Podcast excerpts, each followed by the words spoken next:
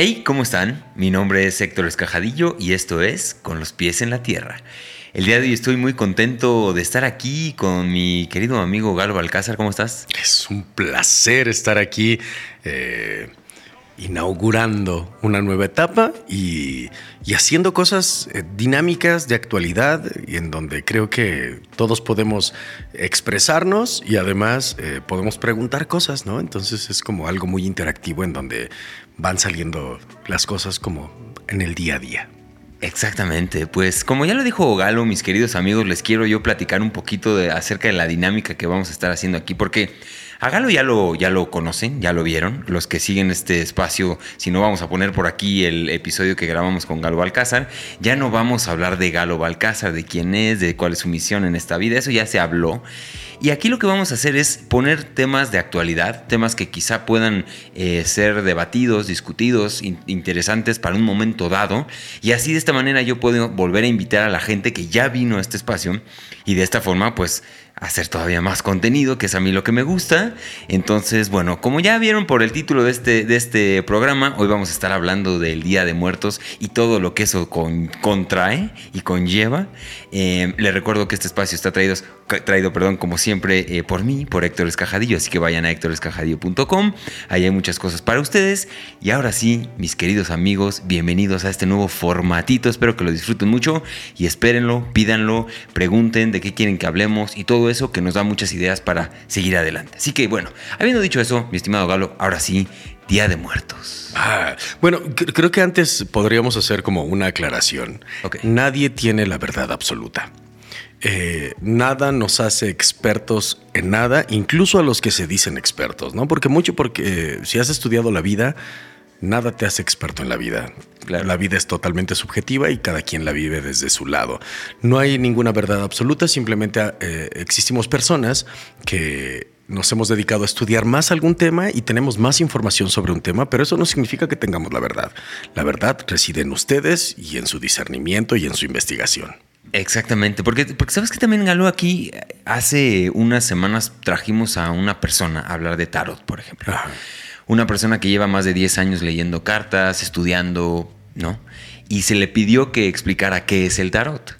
Obviamente son las palabras de una persona y pueden estar muy alejadas de lo que el librito dice, ¿no? Entonces, si nos compramos también que este espacio es una especie de curso o algo así, no, no, no va por ahí. Aquí simplemente estamos compartiendo, estamos cotorreando, estamos hablando. Usted vaya y saque sus propias conclusiones.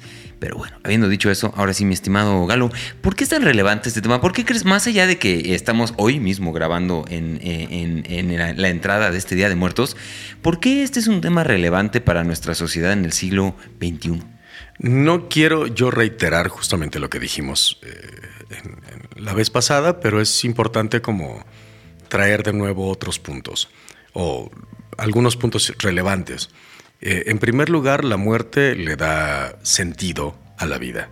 ¿no? El saber que esto se va a acabar nos dice que no tenemos mucho tiempo y entonces que debemos de accionar y que debemos de actuar y que debemos de de poner en marcha nuestros planes, porque si no se quedan en planes, sino en acciones. En segundo lugar, yo diría que es una característica del pueblo mexicano, mexicano, eh, que no nada más es mexica, sino que nos incluye a muchísimas variantes de, las poblaciones que estamos viviendo eh, desde el sur de nuestro vecino Estados Unidos de Norteamérica, hasta Belice, Guatemala, e incluso Nicaragua, ¿no? y hay gente, perdón que te interrumpa, y hay gente que, incluso habla de, la náhuac como desde Alaska hasta Centroamérica, ¿no? Si nos ponemos más, más este, técnicos todavía. Alaska náhuac, Nicanáhuac. Y, y, por ejemplo, era a donde había llegado el náhuatl, eh, ¿no? El anáhuac, los que hablaban náhuatl. Este continente se llamaba Isachitlán, que es el continente de la abundancia o el lugar de la abundancia, que creo que nos, vemos reflejados todos los americanos aquí. Eh, y que todo tiene su sincretismo, porque al final cada la, herencia tolteca y olmeca no era doctrinal, ¿no? No era aprende y yo tengo la verdad, sino es yo traigo este conocimiento, te lo comparto, tú ponle el, simbolismo que quieras, tú dale eh, toda la profundidad que quieras y ponle las cosas que te sean comunes a ti. Entonces, por ejemplo, vemos en Perú y en Perú existen muchos rasgos eh, en común con las culturas mexicas, obviamente con sus rasgos de diferencia, porque a, diferencia de acá, por ejemplo, allá no había águilas, allá había cóndores, entonces lo que vuela más alto en vez de ser el águila es el cóndor, ¿no? Pero sigue la idea de la serpiente como algo eh, que está muy cercano a la tierra y sigue la idea del jaguar o de la pantera eh, para representar la oscuridad y cómo moverse dentro de la oscuridad. Entonces hay paralelismos eh, que van en todo el continente, ¿no? Y dependiendo en dónde vivas, pues cada uno tiene su diferencia simbológica, eh, que creo que es algo muy bonito. Entonces, no, la, muerte para los mexicanos es algo esencial y fundamental, porque ahora nada más festejamos el 1 y el 2 ¿no? de noviembre. Sin embargo, antes eran 20 días, eran 40 días, en donde eh, el Mixcaihuitl, que es como la festividad de, la muerte, se daba y se dividía en dos veintenas, que la primera eh, veintena era el Tontli, que era para los muertos pequeños, y después venía el Mixcahuitl, que es la, veintena de las muertes o de la muerte mayor. Básicamente esto marca que es algo que tenemos en común, por ejemplo, con el Halloween, ¿no? que está marcado eh, en esta época, que dicen, ay, ves que es bien chistoso, ¿no? ¿Por qué coinciden las fechas? Pues porque todo está según el calendario de los frutos. Justamente cuando se termina el verano y va comenzando el otoño y se prepara el invierno, los frutos empiezan a caerse. Y entonces cuando empiezan a caerse es cuando es la etapa de recolección. Y en esta etapa de recolección es el Tontli, ¿no? En donde tú vas a recoger los frutos y entonces te llenas de dulce, de fructosa, que es lo que trae la fruta, ¿no? En, realidad, por ejemplo, algo que muchos no saben es cuál es la diferencia entre fruto y fruta, es la cantidad de fructosa que tienen. Eh, un fruto crece igual que una fruta, pero no tiene fructosa, por eso el aguacate no es una fruta, sino es un fruto. Y la cantidad de fructosa, que es el dulce, Halloween, ¿no? Por eso les das frutas a los niños, les das cosas dulces a los niños. Eh, y después, cuando ya toda la fruta se cayó y está lista para abonar la tierra y para convertirse en otra cosa, para replantearse a sí misma, para dejar de ser fruto y empezar a ser alimento para otra cosa que después eh, propiciará la vida, eh, se cumple el ciclo, viene el Mizcahuitl, el Huej Mizcahuitl, que es eh, el lugar en donde no hay tanta azúcar, sino hay un poco más de putrefacción, por así llamarlo y es cómo puedes tú transformar tu putrefacción o aquello que no es tan provechoso, comilla, comilla, guiño, guiño, en algo que le sirva a la tierra para volverse a formular a sí misma y estar lista para eh, en la etapa de hibernación y después de la etapa de hibernación, la primavera, ¿no? y entonces vuelvas a ser un árbol que pueda llegar a dar frutos y se vuelva a cumplir el ciclo. ¿no? Entonces, a mí justamente el Halloween tiene eso viene justamente con la caída de los frutos y viene con el dulce, que es todo esto de las golosinas y todo aquello que se les da a los niños, ¿no? aquí en México la fabulosa calaverita y en el mundo eh, o el dulce otreta o eh, el Halloween, ¿no? Como tal. Ok. ¿Qué se celebra realmente? Porque, porque como bien dices ahí, creo que una. No, no, sé si confusión, si llamarlo confusión, pero bueno, ya saltamos a hablar de este sincretismo, ¿no? ¿Por qué, por qué en estas épocas se celebra exactamente lo mismo? Tenemos calaveras, tenemos calabazas por otro lado, pero eh, si nos vamos como a, la historia un poco más eh, de, de aquí de la náhuac y si nos metemos a entender qué es lo que realmente se está celebrando, porque no es nada más un Día de Muertos, yo por ahí vi algunos videínes que, decía que el Día de Muertos ya como tal el nombre, se lo pusieron a raíz de la conquista y fue la manera en la que tuvieron para expresar que es más o menos lo que los conquistadores o los españoles entendían que se celebraba. Pero desde tu propio entendimiento, ¿qué es lo que realmente se está celebrando y por qué es importante celebrar eso hoy? Ay, Eh, a mí soy un apasionado de esto. Y creo que más allá de lo que dices, porque traigo, yo hice mi tarea, ¿no? Y revisé todo lo que he estudiado y todo lo que hay, pero es como tus frutos no son solamente tus frutos, sino el fruto termina siendo la semilla que se pudre, que se desvanece, pero que en el suelo de alguien más funciona como un medio para perpetuar la vida. Eh, para mí, regresamos al punto de la muerte, ¿no? Morir mm, te dice el, dónde está tu fin, dónde está tu límite final de esta percepción de la existencia. ¿no? de este orden que le estamos dando a nuestra realidad vibratorio. ¿no? estaba escuchando, he estado escuchando muchos de, los, de los episodios eh, y justamente de esta no existencia que se, vibra para conformar la nueva existencia, con lo cual concuerdo. Eh, y, pero lo único que sabemos es nosotros estamos aquí, ¿no? Eh, somos. La muerte nos dice, en algún momento vas a dejar de existir como lo conoces, te transformarás en otra cosa. El punto no es ese, el punto es qué es lo que estás haciendo para que eso que haces dé frutos.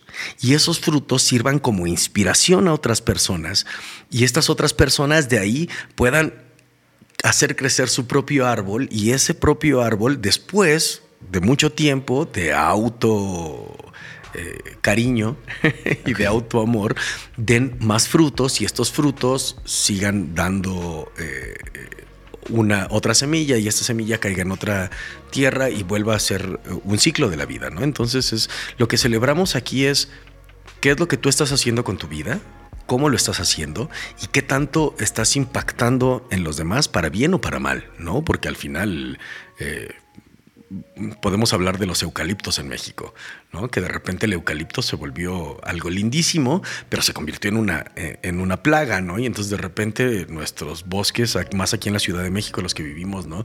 Eh, en la Ciudad de México, todo el, bosque de coníferas que hay hacia el desierto de los leones se vio invadido por los árboles de eucalipto o de los falsos eucaliptos y, y están acabando con una parte del bosque de coníferas que tenemos, ¿no?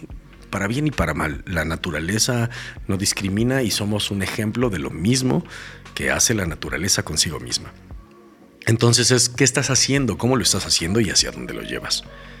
Que creo que eso es lo importante, ¿no? Tu conciencia, tu responsabilidad, tus acciones y, justamente estaba escuchando ahora el, el último capítulo y era, claro, la integridad es el principio para la espiritualidad, para lo demás. No, no al revés, ¿no? No puede ser espiritual y después ser integral. Veía un meme, eh, meme, el otro día que decía, ah, es que yo ya soy espiritual, ¿no? Ya, estoy iluminada, entonces, eh, eh, iluminado o iluminada. Y entonces ahora soy superior a ti. bueno, bienvenida a la trampa del ego, ¿no? Al, al ciclo sin fin. Pero es esta parte en donde tú te haces responsable de lo tuyo y cómo eso de lo que te puedes hacer responsable puede ser un fruto o una fruta que haga que otro se alimente, siembre, se inspire y pueda hacer crecer su propio árbol.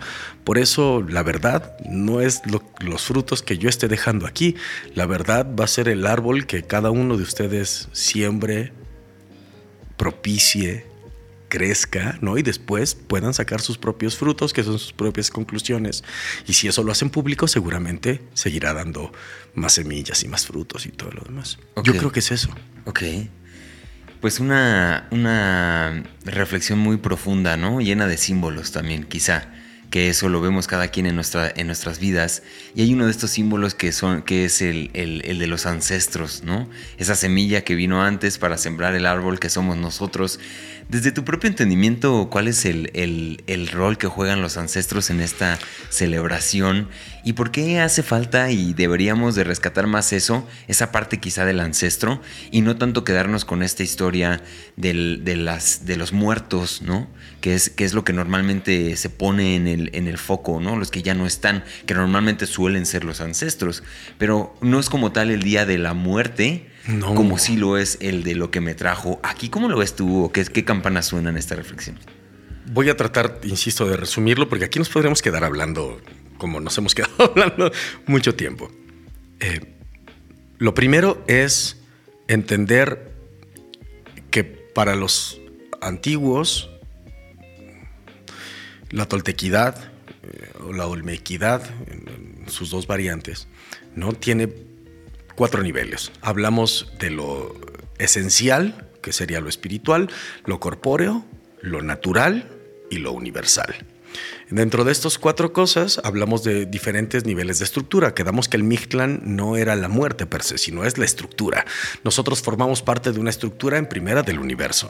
Las estructuras, eh, las estrellas le dan estructura al universo es muy raro que varíe, ¿no? Estamos viendo el pasado cada vez que vemos las estrellas y aún así las variaciones son mínimas cada vez que nosotros en una humanidad miramos al cielo, ¿no? En nuestro espectro.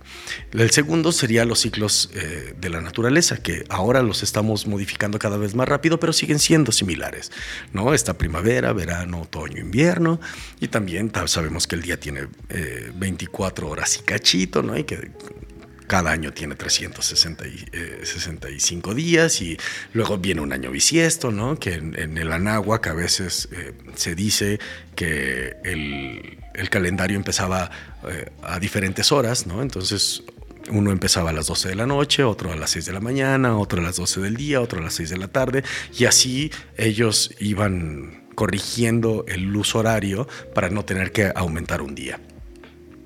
Eh, Todas son teorías, no hay nada comprobado porque pues todas son aproximaciones desde nuestra mente hacia lo que ellos decían y como todo era simbología, pues no existe un lenguaje como tal para hacerlo, sino tenemos el lenguaje oral que viene de los abuelos y tenemos los códices que siguen siendo símbolos que a cada quien le dan a entender lo que tiene en su cabeza, ¿no? Le, estructuran la propia mente. Entonces son tan subjetivos como, como ellos mismos cuando muchos hacemos los códices, nos damos cuenta que hay concordancia y que hay una generalidad y dentro de esta generalidad hay una individualidad.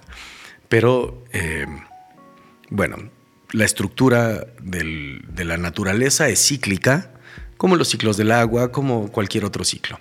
Eh, el ciclo de la vida y la muerte que aquí es donde se toca por primera vez la muerte, que no es una muerte como tal, sino es un reingreso a la naturaleza, en donde tú mueres, pero no mueres porque le sirves de alimento al suelo y este suelo vuelve a crear vida y entonces te vuelves un ciclo de la vida, no de la muerte, aunque es implícito.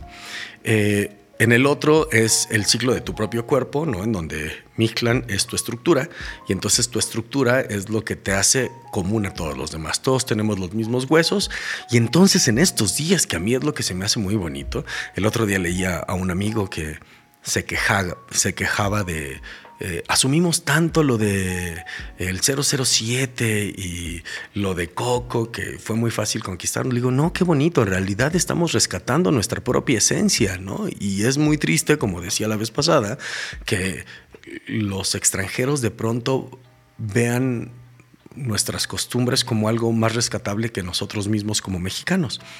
Eh, a mí se me hace muy bonito y qué bueno que estén haciendo esto de las calacas. ¿Por qué? Porque cuando nosotros nos disfrazamos de calacas, el uno y el dos, lo que estamos viendo es que nosotros podemos ser las otras personas.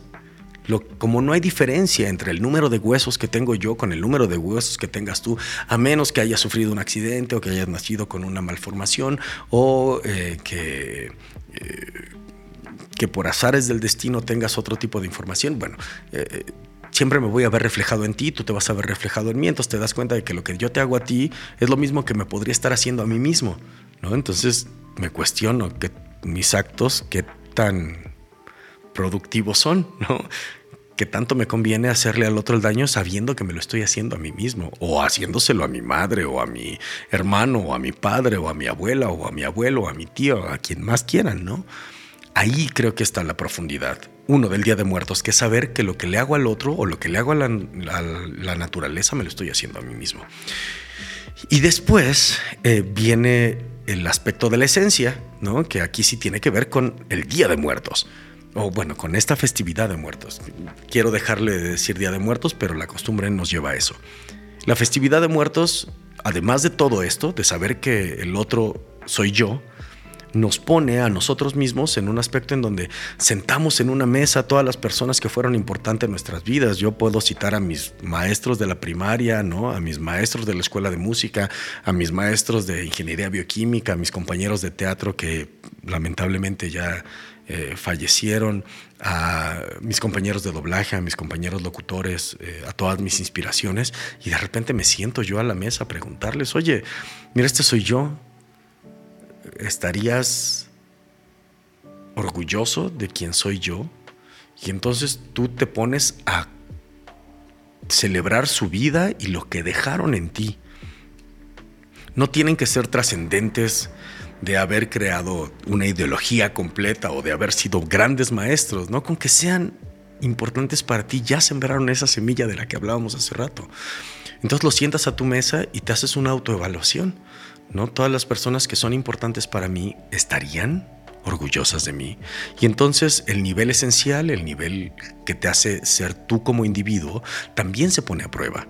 Entonces es una, es todo un, un momento eran 40 días para ponerte a prueba y saber si tú estabas siendo digno, en primer lugar, de todas las personas que fueron parte de tu crecimiento. En segundo lugar, si todas tus acciones son buenas para tu sociedad y para ti mismo y para los que quieres. En tercer lugar, si todas tus acciones son buenas y benéficas para la naturaleza.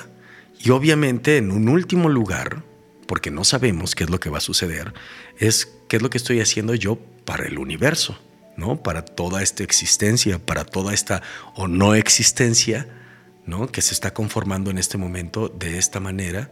Y, y si yo estoy literalmente creando la vibración correcta para que toda la vida siga propiciándose. Entonces, para mí el Día de Muertos tiene esta importancia que es muy científica. Es ponerte a ti mismo no a cualquier otro conocimiento, sino a ti mismo en duda de saber si tú estás haciendo lo correcto a todos los niveles. Y eso es morir. ¿No? Porque si te encuentras con, no, uy, es que le hice mal a mi novia, ¿no? O híjole, en un arranque de ira, este, le aventé huevos a la casa del vecino. Cosas nimias pero que son, o nunca le he dicho hola a mi vecino, no lo conozco, ¿no? Entonces, ¿cómo quiero tener una buena sociedad si no soy capaz de decirle hola a una persona a la cual veo diario? Entonces, este replantearte a ti mismo, este morir y replantearte, es algo que se me hace muy bonito de la sociedad eh, prehispánica, ¿no? Que era, ponte en duda, claro. cuestiónate tu humanidad y cuestiónate el ser buen ser humano. Claro. Sí, es una. Es, una. Una cosa muy interesante lo que pasa el día de hoy, porque justo hace rato pregunté, ¿no? ¿Qué, le dirían a una persona experta en este tema, ¿no? Que yo no sé si hay, alguien que sea experto y que lo haría experto, pero bueno, era un poco la, idea por, por, eh, por detonar estas, estas reflexiones. Y mucha gente se fue por el tema de ay, es un portal energético, si realmente los muertos vienen y entonces si estas almas y estos espíritus llegan aquí. Y, siento que lo tenemos todo como muy eh, a lo Disney, ¿no? De que realmente va, a entrar el, fantasmita. Recuerda. Exactamente. Entonces va a entrar aquí el fantasmita y entonces se va a comer el azuquitar del pan de muerto, ¿no? Y es que no es así, es, es una cosa más llena de símbolos y de cosas que al final suceden aquí ahora. Em, y que suceden contigo todos los días. O sea, esto debe de ser un cuestionamiento. Yo diría, todos los días en la mañana levántate o todos los días en la noche vete a dormir y decir, este día fui íntegro y coherente conmigo mismo, con todas las personas que quiero, con todas las personas que me influenciaron, con todas las personas que me inspiraron.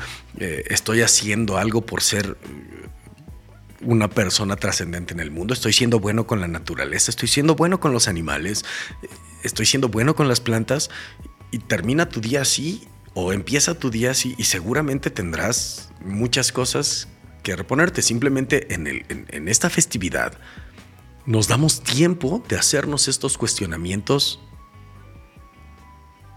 socialmente eh, de una forma muy clara, que es convirtámonos en calacas, seamos nuestra propia estructura. Claro.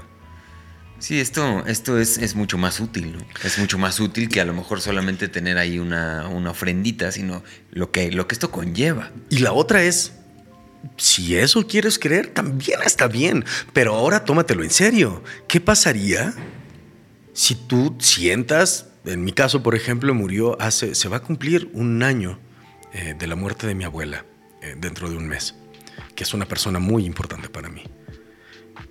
Entonces me lo tomo muy en serio. ¿Qué pasaría si mi abuela viene hoy, ¿no? Y se sienta aquí con nosotros y me escucha hablar y dice, ¿qué onda? ¿No? ¿Cómo estás? No nada más vienes a comerte tu pan, ¿no? Vienes a invitarla y a platicar contigo. Entonces, si estás en este rollo de que es un portal energético, está muy bien. O sea, cada quien le da la forma a sus ideas y le da poder a sus ideas y le da poder a su ideología como, como mejor le convenga. Pero si es así, tómatelo bien en serio. ¿Qué pasa si invitas a tu abuela o a tu tío o a tu ojalá y no sea, ¿no? Tu hermano o, a quien tú quieras o a tu maestro, a quien sea, y lo sientas y les preguntas, órale, ¿no? Si me lo tomo bien en serio y me voy a sentar ese día a platicar con todos ustedes y hacer como si estuvieran aquí y a tratar de escuchar lo que me dirían. Uf, que es bien bonito. Claro. Sí, que te puede, que te puede como un poco llevar a la, como a la, como a sentir culpa, ¿no? Y a también decir, oye, ¿qué estoy haciendo? Y justamente es eso que de lo que hablabas, es, es darnos la oportunidad también de morir y de, y de, de, a partir de los que ya no están, cuestionar nuestra realidad y desde ahí renacer porque cuando llegamos a ese punto justamente es cuando decimos, oye, ¿qué diría mi abuelita de lo que estoy haciendo ahorita? Y no por eso, no por generarnos culpa, sino por rectificar, porque al final eres tú el que está decidiendo qué diría tu abuelita, ¿no? Y es porque además, pues como te decía, ¿no? La culpa sigue siendo un berrinche si no tiene una propuesta.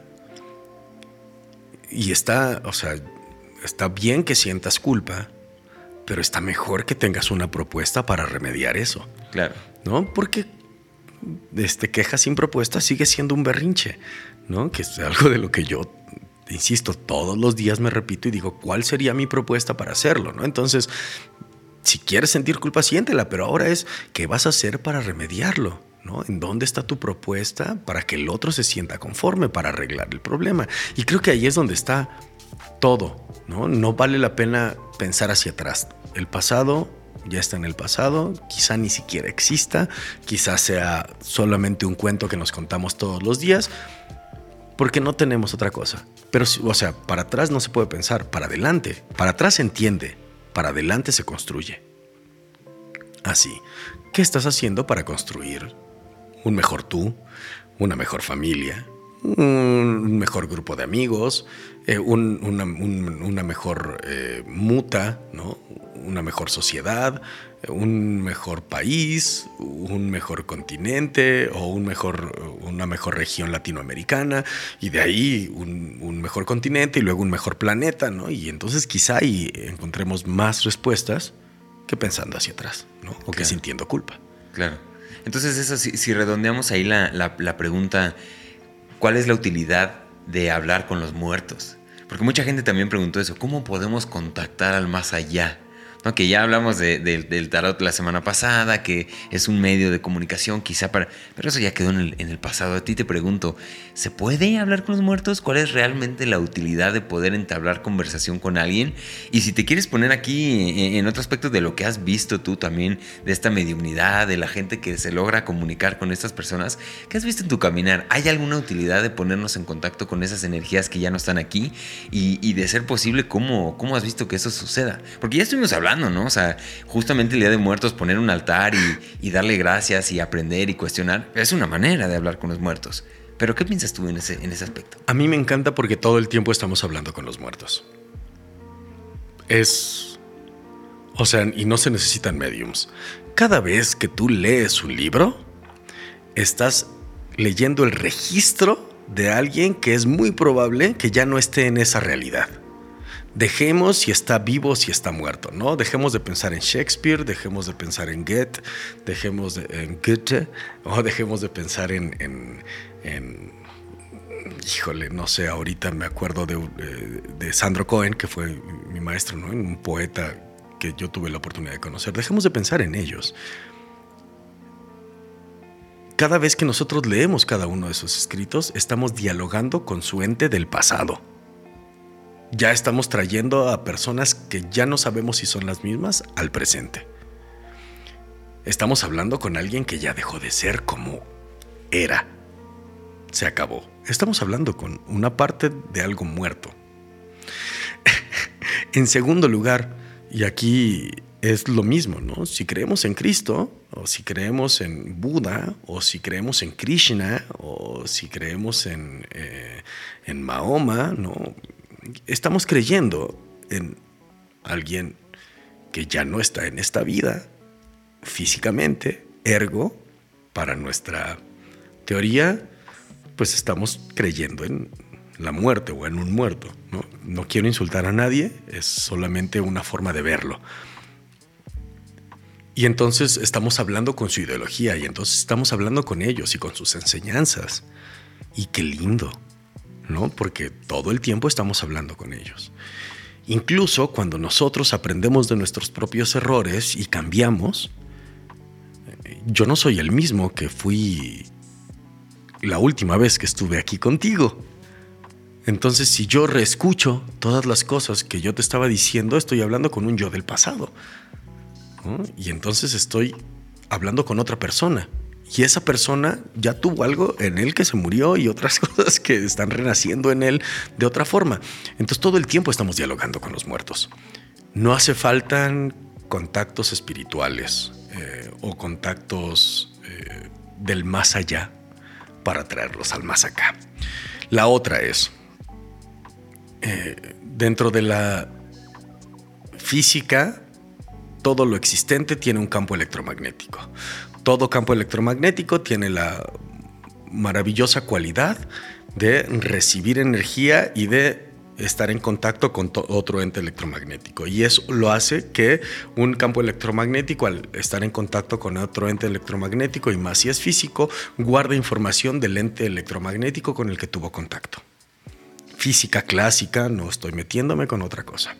Entonces, eh, creo que la Tierra es una gran cinta, como si fuera estas cintas de carrete o estos cassettes para todos aquellos, o VHS o betas, cada quien sea, ¿no? Después vinieron los DVDs, aunque ya son un poquito diferentes, pero son entes electromagnéticos que guardan información. Una USB, ahora la nube. Unos y ceros que son transformados por una interacción, eh, electromagnética con otro ente que eh, que se fundió ahí. Yo creo que la Tierra, como un ente físico, tiene un campo electromagnético y todo, toda persona o toda materia que pasa sobre ella puede dejar su huella electromagnético dentro de la Tierra. Y eso la hace una gran cinta. Entonces de repente tú puedes acercarte por una vía física a conectarte con determinadas frecuencias electromagnéticas dentro de determinadas cosas. Y esto explica muchas otras cosas. No, esto no es, no es un hecho científicamente comprobado, son partes de las teorías a las cuales a mí me gusta llegar. Eh, insisto, estudié ingeniería bioquímica, pero tampoco soy un experto en eso. No, no conozco ni soy experto en física cuántica. He leído bastante, me encanta soy muy dogmático en cuanto a eso y yo saco mis propias conclusiones que no son la verdad, Insisto, ahí se las dejo a ustedes, ustedes tendrán su propia verdad. Entonces, de repente, ponerte en contacto puede ser por medio de algo que pueda leer los registros electromagnéticos de la propia Tierra. Como, o sea, si tú tienes un cassette, ya están, para todos los que nacieron del 2000 para acá, eran cositas cuadradas, ¿no? Con una cinta electromagnética que se reproducían. Pero si tú no tienes una un aparato reproductor de cassettes o de VHS o de betas o de DVDs, incluso ahora que ya están también fuera las USBs, ¿no? Dentro de 20 años seguramente no existirá algo que las lea. Si tú no tienes algo con que leerlos, no los vas a poder decodificar. Pero si tú tienes algo con que decodificarlo, seguramente podrás tener eh, acceso a esa información y esa información será útil para ti. Y estarás hablando con personas que quizás ya estén en otro plano. Yo les digo muertos, ¿no? Cada vez que tú escuchas un disco de no sé quién, eh, de Mozart, estás escuchando la música de alguien que la escribió mucho antes de lo que cualquiera de nosotros existiéramos, ¿no? Estás en contacto con eso y por medio de un, medio electromagnético. Ahora, si existen dentro de esta Tierra como ente electromagnético alguien que pueda fungir como un decodificador de esas ondas electromagnéticas, seguramente podrás hablar con cosas que no entendemos. Ok. Yo simplemente me pongo desde el lado científico ahí diciendo, para mí eso es una posibilidad. Que esté comprobado o no, eso es otra cosa. Pero todo el tiempo estamos en contacto con información del pasado. Ahí están, esas son las mejores máquinas del tiempo. Los libros y los discos, los acetatos, los cassettes. Son máquinas del tiempo que nos cuentan historias de algo que ya no es. Claro. Entonces, sí, de que se puede hablar con los muertos, claro que se puede hablar, se puede entender y además, eso, si tú además haces un acto de autoanálisis, sabrás que tú eres producto de tus padres, de tus abuelos, de tus tíos, de tus maestros, de tus ídolos, de tus eh, enemigos, de las personas que te hicieron daños, porque puedes no saber qué quieres, pero seguramente sabes que no quieres. Entonces eres una mezcla de todas esas personas. Y cada vez que te analizas, estás analizando a personas que ya no están contigo, vivas o no. Claro. Oye, y hay otra, mm, hay otro tema que mucha gente se pregunta, digo, para salir de esto, ¿no? Porque venga, venga. Ah, no les dije, pero este programa solamente dura una horita, o sea, es una cosa así como fugaz. Y, aquí la, la, otra, el otro cuestionamiento de, de pues, el 99% de las personas es qué hay más allá. ¿Qué pasa cuando uno muere, no? Y digo, creo que eso es, una cosa un poco difícil de, responder, porque, pues porque por naturaleza sabemos que la gente muere y ya no vuelve y ya no está aquí, pero hay muchas eh, culturas que han trazado justamente lo que, lo que pasa y está toda esta, esta leyenda, o no sé cómo llamarlo, pero es es eh, el tema del Mictla, ¿no? Que tiene mm, como tal a, mi parecer, hay una especie de similitud con muchas, muchas, muchas como cosmovisiones. Por ahí la cosmovisión, mm, por, lo menos budista, del budismo tibetano, el tema del bardo todol, que son como por capas, por oleadas. ¿Y por qué, por qué crees que esto coincide? O sea, háblanos un poquito de esto, del tema de los diferentes niveles ¿Y, crees que esto sea como un relato de gente que pudo entrar ahí y salió y entonces lo escribió y lo definió? ¿O cómo lo ves tú en ese, en ese aspecto? Yo no sé. O sea, sinceramente yo no sé y no puedo decirlo. ¿Qué hay en el más allá? Lo único que sí sé es que lo que hay en el más allá es el fruto de tu hoy y ahora. ¿Qué va a haber mañana? El fruto de lo que hiciste hoy o lo que hiciste ayer o lo que hiciste en el tiempo pasado. Todo es acción y consecuencia. Entonces, si yo creo que hay otra vida, creeré que esa otra vida es fruto de lo que tú sembraste en esta vida. Yo no me preocupo por el por qué hay más allá. Prefiero preguntar qué hay más acá y cómo puedo ser mejor acá. Por eso todas las religiones, absolutamente todas, no dicen, ah, pórtate mal, ¿no? Sé horrible y en el último momento arrepiéntete. No, todas las religiones dicen pórtate bien todos los días. Si te portaste mal, no te preocupes, ¿no? Ya ni modo. Acepta la responsabilidad de tus actos, acepta las consecuencias y luego redímete. Entonces, creo que en el más allá existirá el fruto del más acá. Se oye muy extraño ahora que lo digo, pero sí, así lo creo.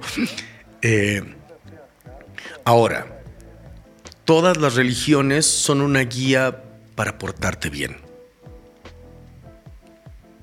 Y la toltequidad no es la excepción, ¿no? O sea, por ejemplo, eh, acá el Mictlan se divide en nueve niveles, ¿no? Estos nueve niveles tienen cada uno. El primero es el Isquintlan, Isquintlan, ¿no? Isquintli es más allá de pequeño, es todo aquello pequeño que necesita de nuestro cuidado, ¿no? Xoloiscuintli es el otro que necesita de mi cuidado. Por lo común, todas las, todos los animales que nos sirven para algo necesitan de nuestro cuidado.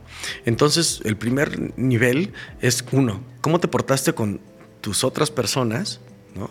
del otro, que necesitaban de tu cuidado? Seas gobernante, pues cada vez que tienes más poder, tienes más personas a tu cuidado. ¿Cómo te portaste con todas las personas que están a tu cuidado? Ah, entonces puedes pasar. Y eso incluye principalmente a los animales. ¿Cómo te portaste con los animales en vida? Uno. Dos, después viene el, eh, el tepeyolotl, ¿no? Que es el corazón de las montañas. ¿Cuál es el corazón de las montañas? ¿Cómo te portaste con toda la naturaleza? ¿Cómo trataste de conservar el equilibrio? ¿Cómo fomentaste que hubiera árboles, que hubiera frutos, que la tierra se conservara bien, que no deforestaste para estar sembrando soya, para volverte millonario, ¿no? ¿Qué tanto conservaste este equilibrio con la tierra?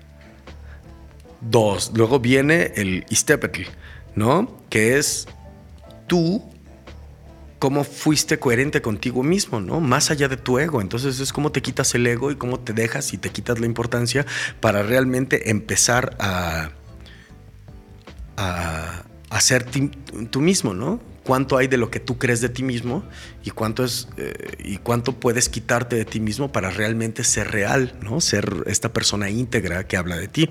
Después de eso, eh, bueno, aquí eh, se divide, ¿no? En el Islacoliuki. lo traigo apuntado. Si están preguntándose por qué veo hacia abajo, porque también uno trae apuntes, porque hace su tarea, ¿no? este, que es como, como nosotros estamos deshaciéndonos y reinventándonos todo el tiempo.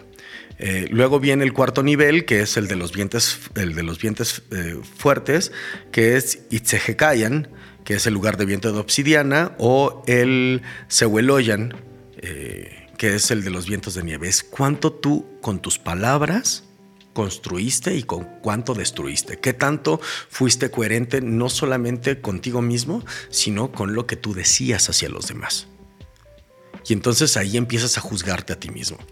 Regresamos. ¿Cómo te comportaste con los animales? ¿Cómo te comportaste con la naturaleza? ¿Cómo te comportaste íntegramente contigo mismo? Después, ¿qué tanto tú estabas construyendo, destruyendo con tus palabras con los demás? De ahí viene el Pankuketlayan, ¿no? Que eh, eh, se ponía en prueba a, las personas porque es muy fácil darse por vencidas, ¿no? Entonces, ¿qué tanto has conquistado de ti mismo? ¿Qué tanto has puesto tu bandera? ¿Qué tanto has dejado de ti en cada una de tus batallas, ¿no? ¿Qué tanto eh, seguiste adelante a pesar de que todo iba en tu contra? Luego viene el, el Tememinaloayan, que es en un lugar en donde las flechas, que era todo lo que te dijeron, cómo lo tomaste para, más allá de destruirte, construirte a ti mismo y reconstruirte a ti mismo. ¿Cómo tomaste la crítica? Si la tomaste como algo que realmente te iba para adelante o, eh, o, te dejaste caer por lo mismo, ¿no?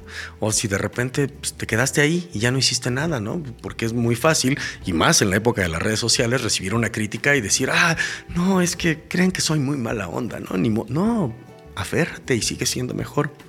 Después viene el Teloyocuayen, que es el lugar donde se come el corazón de la gente, y aquí es donde eh, todos los remordimientos y todas esas cosas se las entregaban a bestias salvajes. Y entonces, ¿qué tan puro eres de corazón? ¿Qué, qué tanto de esta culpa de la que hablamos, más allá de sentirla, la resarciste con propuestas? ¿La volviste a hacer? Eh, productiva para ti mismo y para tu sociedad. ¿no? Luego viene el Itzmiklan Apochcalocan, que es el lugar de la muerte de obsidiana y de la casa que humea con agua, ¿no? que es un lugar de neblina y de humo, eh, en donde pues ya después de que no tienes cuerpo, ya no tienes ego, ya te encuentras en tu esencia. Y además ya descubriste tu corazón, ¿no? ya te encuentras totalmente... Eh, pues desnudo y eh, ya no tienes nada, solamente cuentas con tu esencia y entonces justamente como todo esto eh, puedes evaluarte a ti mismo si fuiste una buena persona desde ya no teniendo ego, ya habiéndote evaluado desde tus acciones y desde tus palabras y de todo lo como fuiste con las otras personas y cómo ahí te puedes evaluar desde lo más eh, esencial de ti mismo. Y ya por último, eh, eh, vienen los nueve ríos profundos, ¿no? que se llama eh, Chiconahuayloyan, que es el lugar de los nueve ríos, donde ya se cruzaba con el Xochitonal, ¿no? que es la flor del sol, y venías a entregarte, a dejar todos tus apegos, a dejar ir todo lo que podías extrañar porque ya habías hecho lo que tenías que hacer y entonces estabas listo para reunirte con, con la naturaleza. ¿no? Y entonces ahora sí llegabas al Mictlan, que es el lugar en donde te unes otra vez con la estructura, ¿no? Ya dejaste atrás ya hiciste bien con los animales, ya hiciste bien con la naturaleza, ya revisaste tu coherencia con las palabras, ya revisaste la coherencia con las acciones, ya revisaste la, eh, ya te deshiciste de tu ego, ya te deshiciste de la carne, ya te deshiciste de tus apegos, eh, ya te deshiciste de todo y entonces ya estás listo para reintegrarte a la naturaleza porque ya nada más existe. Y entonces regresas a eso yo no sé si hay vida después de la vida. No lo sé, no lo podría decir y creo que todavía nadie lo puede comprobar. Como tal, ¿no? No es un hecho científico. Sin embargo, sí sé que puedes hacer esta vida digna de vivirse. Y aquellas personas que recordamos, las recordamos por los hechos trascendentes que hicieron Ahí están las personas que dejaron libros, las personas que dejaron música, las personas que van a dejar contenido de valor o que inspiraron a otras para hacer otro tipo de cosas. Eso sí se queda y eso sí permanece. No sé si te conté la vez pasada acerca de Tenochtitlan. Creo que no. ¿No? Que a mí me gusta mucho eh, en un breviario rápido, ¿no? El águila es lo más alto, es Cuautli, la serpiente es lo más cercano a la tierra, este, eh, eh, este, eh, y entonces nuestro escudo es el águila tomando a la serpiente, pero la serpiente, todos dicen devorando una serpiente, pero la serpiente no está muerta, la serpiente está viva. Entonces, ¿cómo llevamos a nuestros instintos hasta un lugar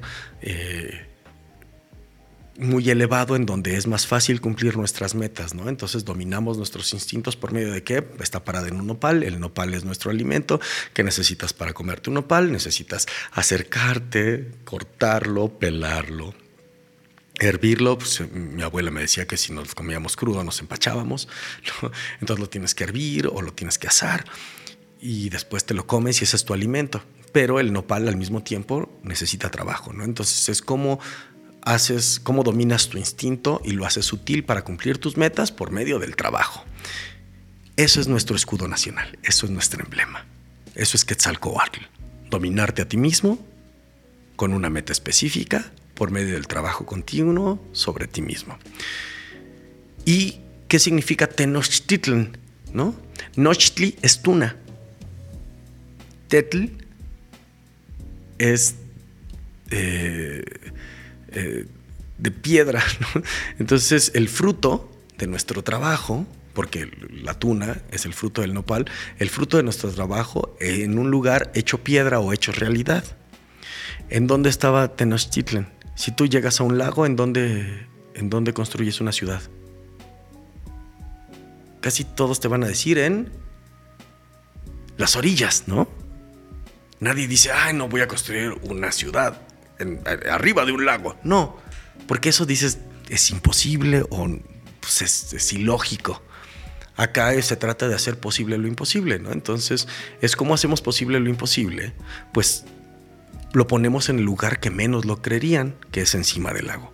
Y entonces crearon todo un sistema de chinampas, ¿no?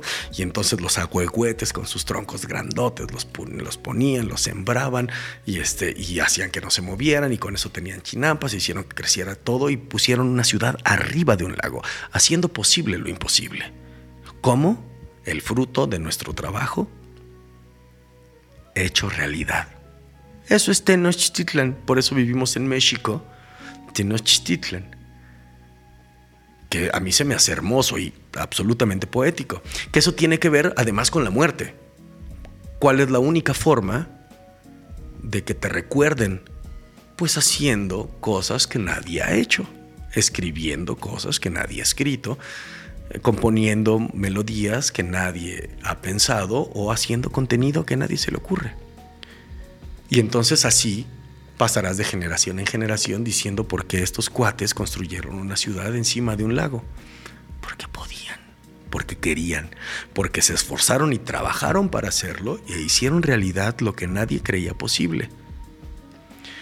Y creo que ahí es donde justamente haciendo todo esto, toda religión es una guía de buen comportamiento. No importa cuál seas, todas te dicen, sé bueno, contigo, sé bueno con tu familia, sé bueno eh, con tu muta, con tu grupo, después sé bueno con tu sociedad, luego sé bueno con tu país, luego sé bueno con la humanidad completa. No importa qué ideología tengas, ahí está. ¿Qué hay después de la muerte? No sé. Pero lo que sí sé es que todo va a ser el fruto del trabajo. Y solamente haciendo cosas que nadie ha hecho te vas a volver inmortal. Y podrás alcanzar la persistencia en esta vida. Pues wow. no, muy completo, muy completo la, explicación de, todo el tema, de, todos los, niveles ¿no? que, hay que, que hay que atravesar y cómo al final lo relevante quizá no es lo que pasa allá, sino lo que pasa acá. Y si tenemos alguna certeza es que lo relevante es esto, lo que tenemos aquí. Al final es de lo único que tenemos certeza. Y justamente lo que yo decía en un principio de la otra entrevista que hicimos es lo único certero que tenemos en esta vida es la muerte. Todos sabemos que en algún momento nos vamos a morir. Y qué lindo. Porque eso nos dice, tienes poco tiempo, porque para uno que tiene 43 años, ¿no? Yo ayer tenía 6, ¿no? Yo ayer entré apenas a la escuela de música y hoy me veo totalmente diferente y se me pasó en un respirar y todas las personas y más mi abuela, por ejemplo, que llegó eh, a vivir más de 100 años, me decía, aprovechalo porque esto se te va rapidísimo. Y ella vivió más de 100 años. Es, haz lo que quieras hacer ahora, encuentra tu propósito. Y no lo digo con esfuérzate, no, ¿qué es lo que te gusta? Cómo capitalizas lo que te gusta y además cómo eso que te gusta haces que sea eh, productivo para ti, productivo para tu sociedad e inspira a los demás. Eso es. ¿Qué es lo que tú estás haciendo con este tipo de cosas? ¿No? A ti te gusta hacer entrevistas, a ti te gusta eh, hacer esto, no por obligación. Supongo que a ti te nació para crecer, pero al mismo tiempo estás impactando a mucha gente y estás inspirando a mucha gente a interesarse primero en el crecimiento personal y en la indagación personal y después en, quizá crear igual más contenido, ¿no? Y creo que ese es el ciclo virtuoso. Sé tú mismo, encuentra tu pasión, llévala a cabo, ve la manera en que eso te puede dejar para vivir de todas formas y además eh, inspira a otras personas y esto se convierte en un círculo lindísimo de inspiración continua. Claro. Sí que también hay un, hay un elemento, ¿no? Que a mí se me hace muy interesante como el proceso de morir, ¿no? El proceso de morir. o sea, ya entrando en estos lugares en donde la gente ve la luz. Digo, cambiando un poco de tema, regresando a lo del inicio, ¿no? Este, esta experiencia en donde ves la luz y la vida pasa en un segundo, creo que hay mucha gente que puede coincidir en eso, ¿no? En que eso, la gente que tiene experiencias cercanas a la muerte, de repente regresa y dice, es que vi esto, vi esto, vi la luz y tal. Y ahí hay algo que coincido y por eso lo traje aquí a colación, este, este otro tema de lo que se expresa en este libro, El Bardo Todo, que es de alguna manera la experiencia de morir, que está llena de símbolos, ¿no? Está obviamente llena de símbolos porque seguro no es como tal eso, pero en ese otro libro lo explican como diferentes oleadas que experimentamos, eh, que, son, que es nuestra propia conciencia hablándonos, que por más monstruoso que se vea lo que se ve ahí, somos nosotros mismos. Entonces yo hago este paralelismo con este otro, con este otro, eh, esta otra manera de verlo, esta otra cosmovisión, en donde primero empiezas a, empiezas a ver cómo fuiste con la naturaleza, cómo fuiste con los animales, cómo fuiste con tu coherencia con tus palabras. Y al final eso yo lo percibo como una especie de remordimiento que tú tienes que enfrentar cuando mueres, que al final está guardado en tu conciencia, pero es yo primero me empiezo a acordar de, ay, güey, es que patía ese perro el otro día y, ah, oye, es que yo, este, siempre me valió gorro, este, la naturaleza, ay, es que yo prometía cosas y no las hacía, ay, y todo eso te empieza a hablar en esos momentos, ¿no? Y es, ¿cómo fue la vida que viviste? Y son, de alguna manera yo lo percibo como eso, como estas seis, eh, nueve, en este caso, nueve diferentes anillos o eh, lugares, ¿no? Cada uno lleno de sus propios símbolos pero al final yo pienso que sí va a venir por ahí, como una especie de, cheques y balances, ¿no? A ver, ¿cómo fuiste con esto? ¿Cómo fuiste con esto? Y al final, en el, en el, en el anillo o en el área en el que nos quedemos, va a ser en donde vamos a regresar como energía vital. ¿No? Y es de lo que los, budistas hablan de, de, la reencarnación. Según el bardo en el que te quedas, es en donde regresas. Pero si logras trascender eso y viviste una vida digna de haber vivido una vida en, coherencia, pues trasciendes, ¿no? Y te vas al más allá. Entonces, yo creo que al final somos humanos y es un poco lo mismo. A mí, a mí me gusta mucho dos cosas de lo que dices. La primera es, como mexicanos, como mexicanos, tenemos la oportunidad en estos días, todos los años, de visitar nuestra muerte y de hacer esta evaluación y no esperar a que realmente nos llegue la muerte física para estarnos reinventando, cuestionando y haciendo. Y creo que ese es un gran acierto de los prehispánicos. No tienes que esperar a que te suceda un accidente o a que te dé una enfermedad para estar cada vez mejor contigo mismo y con, con los demás que creo que sí es algo que nos diferencia de otras culturas, que todos los años tenemos, insisto, antes eran dos veintenas, antes eran 40 días, ahora son dos días, pero esos dos días los podemos analizar y si los tomamos para hacer fiestas, ¿no? Porque pues, el fin de semana eh, estuvo lleno de fiestas de, Día de Muertos y de Halloween, ¿no? y el próximo fin de semana también, también podemos tomarnos uno o dos días para evaluarnos y para dárnoslo a nosotros y decir, ¿cómo estoy yo? ¿Y cómo estás tú? ¿no? Y preocuparme por los otros y, ver cómo nos podemos reinventar desde ahí. Eh, el otro lado, ya se me fue. Eh, eh, pero sí es saber que todos están hablando de, de lo mismo. O sea, al final eh, el budismo sigue hablando de lo mismo, sigue todos es una guía para tratar de ser mejores personas con nosotros mismos y con nuestra sociedad. A mí me gusta mucho lo prehispánico justamente por lo que te decía la vez pasada, que es aquí no tienes que estar aislado, no tienes que sacrificarte todos los días o hacer actos de constricción, eh, sino lo que tienes que hacer es hacerte responsable de ti mismo y de decir, bueno, lo pasado ya quedó atrás, ahora qué puedo hacer para adelante, ¿no? Y con eso. Ah, la otra cosa era que si bien yo esto es esto no viene de la toltequidad, esto es una creencia de Galo. Yo no creo en la reencarnación lineal, porque eso sería muy extraño de dónde salen todas las almas nuevas, ¿no? Si ahorita somos casi eh, eh, el triple de personas que, que a principios del siglo pasado. Hay algo, hay una teoría que se llama la teoría como de la piscina de almas o el estanque de almas, en donde todo aquel que, que, fallece lo que hace es que su esencia se libera y sus conocimientos se acomodan en una piscina ¿no? y se diluyen. Y después se junta entre con más otras personas y eso se hace un coloide o una solución, ¿no? Y después se decanta un alma nueva. Esta alma nueva tiene partes de diferentes personas, pero que todas tienen un fin común, ¿no? para, para, poder aprender algo más acá. Entonces, por eso no hay, hay, si tú le preguntas a todos, es que yo fui la reencarnación de Napoleón, ah, no, es que yo soy la reencarnación de Cleopatra, ah, es que yo soy...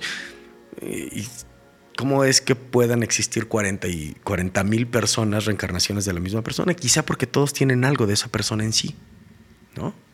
Y, comparten ciertos recuerdos o ciertos momentos de su vida y está bueno. Eh, aunque yo no, no, me, no creo en la reencarnación per se, porque prefiero enfocarme en esta vida y en mis acciones de esta vida, sí puedo creer que todos somos una decantación de más formas de vida y que eso hace que también, pues, eh, algo que yo pongo de ejercicio eh, de repente a los alumnos que tengo de voz para creación de personaje, es si tú ves a otra persona, adentro de esa persona vas a notar, ah, pues es que mira, se mueve como conejo, ¿no? Ay, tiene cara de, pantera, o si lo ves es un changuito, ¿no? Y es porque en una evolución, si es que esto existe, eh, la evolución no es lineal, tú no, tu alma también se funde y tienes diferentes tipos de grados inferiores de vida, o no inferiores de vida, de etapas menos evolucionadas o menos conscientes de sí mismas, creo que es más acertado eso, y de también de diferentes personas. Entonces tú eres una suma de muchos animales, eres una suma de muchas plantas, por eso tienes afinidad con unas y con otras no tanto. También eres eh, afín con, con, muchas actitudes animales y al mismo tiempo tienes muchas experiencias de vida de muchas personas. El chiste, y creo que de lo que se trata esto, es de cuando llegas a un punto, a un nivel, poder tener eh, la capacidad de tu esencia, conservarla como tal. Y entonces ahí sí viene aquello que se llama iluminación. ¿Qué pasa cuando ya eres un ente completo y entonces trasciendes como ente completo y ya tu alma no se tiene que diluir para o tu esencia no se tiene que diluir para formar una nueva, sino tú ya como ente consciente trasciendes hacia un lugar en donde te puedas ir pleno hacia otro lado. Que eso sería literalmente eh, llegar al Mictlan ¿no? y poderte unir como ente total a eso. Y a eso solamente llegan los maestros, o los que llaman brujos, o los que llaman, dependiendo de cómo los quieran llamar ustedes, pues cada quien será. Esa es mi teoría. Esto no tiene que ver nada con la Toltecayotl, esto tiene que ver con cómo Galos explica la vida. Y eso es, como tú dices, un trip más. Nada más. Excelente. Excelente, mi estimado Galo. Pues ha sido un placer tenerte aquí el día de hoy, hablando un poquito acerca del Día de Muertos, de todo lo que enreda este, esta fenomenal celebración que cada vez ha ido tomando más fuerza. También porque creo que pues hay mucho, mucho hacia la luz, ¿no? Hacia la vida, oh, la vida. ¿Y la muerte dónde está, no? ¿Dónde, ¿Cuándo celebramos eso? ¿Cuándo celebramos la oscuridad? ¿Cuándo celebramos estas cosas que son igual de valiosas? Y que por ahí me puede hablar de este desequilibrio, nomás de estar tanto viendo la luz, como diría por ahí, eh, tanto ver a la luz, eh, no me acuerdo quién dijo esto, pero fue em, tanto ver a la luz cega o ciega, como se diga. ¿no? O sea, tanta luz también también este, ¿cómo es la palabra? Ciega. Sí, pero no, pero es, es hay una... Deslumbra. Deslumbra. Tanta luz también deslumbra. Y es, eh, eh, decía mi abuela, ¿no? Ni tanto que queme al santo, ni tanto que no le alumbre, ¿no? Y para que exista la luz tiene que existir la oscuridad. Y entonces, viendo esto, no hay bueno ni malo. Es un proceso de aprendizaje constante, giratorio, en donde uno se va alimentando al otro, ¿no? Hace mucho mi hermano un día se despertó en uno de estos viajes en donde estábamos juntos y me dijo, ah, no existe la maldad, ¿no? me dice, son personas que se están sacrificando a sí mismas para ser los malos de la película, ¿no? Porque para conocer y para aprender, tiene que haber una contraparte que te haga ir hacia otro lado. Entonces, ¿qué pasa si estas personas realmente lo que están haciendo es, como en cualquier obra de teatro, jugar a ser los malos para que los demás entiendan que por ahí no es o que por ahí no les gusta? Y dice, y para aceptar tú ser malo se necesita un grado de comprensión del esquema diegético de, de este sistema de contrarios para aceptarte y decir, bueno, sé que la gente me va a odiar, y está bien, porque lo necesitan para alejarse de mí. Después ya lo debatimos, ¿no? Y yo, pero yo me quedé resonando con esto, ¿no? Con, somos parte del mismo universo explicándose a sí mismo y tomando los diferentes polos para saber por dónde podemos decidir hacia dónde ir, ¿no? Y para que haya luz tiene que haber oscuridad, siempre. Y entonces solamente nos entendemos a través de nuestros contrarios. Y si somos uno mismo, explicándose a sí mismo, pues entonces no existe, somos parte de lo mismo, simplemente contraponiéndose para tener puntos de referencia. Porque si no tenemos punto de referencia, no sabemos hacia dónde ir. Entonces a mí se me hace muy lindo el ver esta oscuridad, ¿no? ver la muerte y ver hacia dónde podemos, qué podemos cambiar para ser mejores. Yo no, digo eh, dónde está el bien o dónde está el mal, no, es que puede ser mejor para ti, para tu familia, para tu sociedad, para tu país, para tu planeta, ¿no? Y con eso, pues vamos alcanzando el equilibrio. Y eso, para mí, solamente tiene trascendencia a través de la muerte, a través de saber que somos finitos y saber que todo lo que hay en el más allá va a ser fruto de las acciones que puedo hacer hoy, aquí y ahora.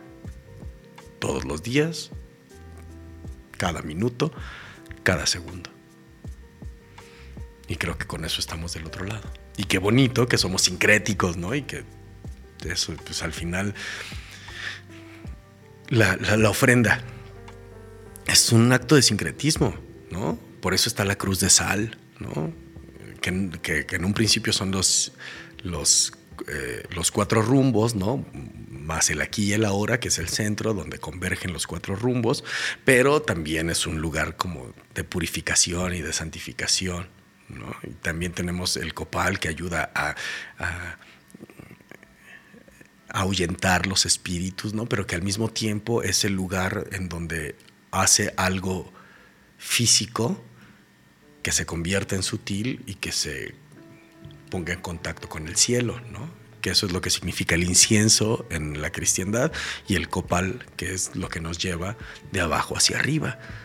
Eh, el Sempuhuazuchitl ¿no? Sempohuaxochitl, en realidad, eh, que, es la, flor eh, de los 20 pétalos o la flor de las 20 flores, ¿no? que es una flor lindísima que si tú la ves parece que tiene muchísimas flores enterradas y para ellos 20 es una cuenta. Entonces tiene muchas cuentas dentro de sí misma. Y, todo esto son actos sincréticos al final, ¿no? El poner una cruz es un acto sincrético, el, poner el cuadro con una fotografía. Digo, pues los prehispánicos no tenían fotografía. es un acto sincrético y vamos avanzando y yo creo que simplemente todos son guías para ser mejores personas. Que eso es a lo que venimos, a tratar de ser mejores personas. Y ya. Y si ustedes lo están logrando, qué bueno. Yo lo intento. Genial, mi estimado Galo. Pues eh, se nos acaba el tiempo. Se nos acaba el tiempo. Vámonos. Eh, ha sido un placer tenerte aquí el día de hoy la verdad escucharte hablar de todas estas cosas eh, dan ganas de seguir eh, cotorreando y de alargar esto a dos, tres horas, pero el prototipo en este caso vamos a guardarlo en una horita. Algo que agregar, lo último, lo último, última recomendación para nuestros amigos que están tratando de vivir el Día de Muertos como se debe, algún extranjero que quiere eh, incursionar en esta celebración. Últimas palabras para nuestro amable público. El festejar a la muerte es celebrar a la vida. Es darle importancia a cada uno de nuestros actos. Está muy lindo vernos como esqueletos porque así nos vemos reflejados en el otro. Pero el disfraz siempre será un disfraz si no tiene una esencia adentro. Entonces no se queden con el disfraz, sean actores de su propia vida, ¿no? Entonces, si se van a disfrazar, personifíquense, caracterícense y hagan que ese disfraz tenga un porqué, una razón de ser, ¿no? Eso es lo que hacen los buenos actores. Se ponen un personaje que no son y le dan una razón de ser arriba del escenario. En este caso, nosotros somos los actores y cada día nos disfrazamos o nos vestimos de algo diferente. Entonces pónganle eso y celebren la vida y, y cuestionense para ser mejores humanos todo el tiempo y así seguramente seremos una mejor humanidad y seremos amables con todos, ¿no? Y creo que ahí está la esencia de esta vida, el construir algo mejor. No sé si ustedes tengan hijos, piensen tenerlos o no. Eh, siempre dejar mejor el lugar a donde los invitaron, que cuando llegaron es un acto de generosidad y es un acto de buena educación y sin duda es un acto de responsabilidad grande. Entonces dejemos este lugar mejor de como lo encontramos. Nada que agregar, amigos. Les recuerdo que este espacio estuvo traído a ustedes por mí, por Héctor Escajadillo. Vayan a héctorescajadillo.com. Muchas gracias otra vez, mi querido Galo, por, por visitarnos. Siempre será hasta tu casa y esperemos que se, que se repita. Este, amigos, eh, nos vemos en el próximo episodio de Con los pies en la tierra. Adiós. Adiós.